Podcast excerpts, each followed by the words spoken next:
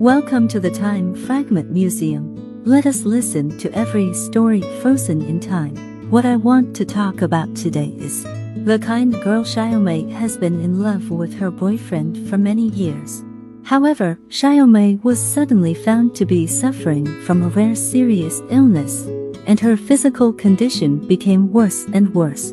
Seeing that Xiaomei's condition was serious, her boyfriend left her cruelly. Xiaomei falls into despair. She understands the fragility of life and also realizes the vagaries of love. During the treatment, Xiaomei met Dr. David.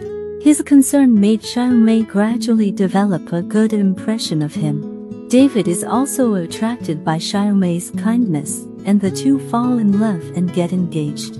However, David died in a car accident on the eve of the wedding.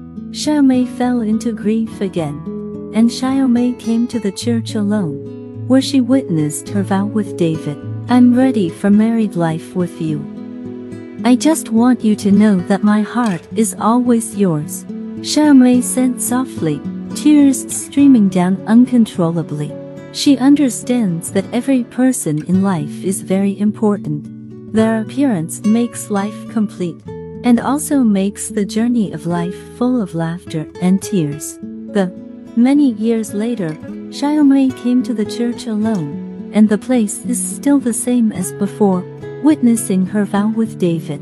She put an envelope in front of David's portrait, which contained a letter, the last letter David wrote for her before he died. The journey of life is coming to an end but I know that in heaven you will continue to watch. When I come, our life will continue in heaven. Xiaomei said softly. She understands that the end of life is not the end, but a reunion in another world. Those unfulfilled wishes and feelings will be realized in heaven one by one. The the story ends here. If you like my program, you can subscribe and share. See you next time.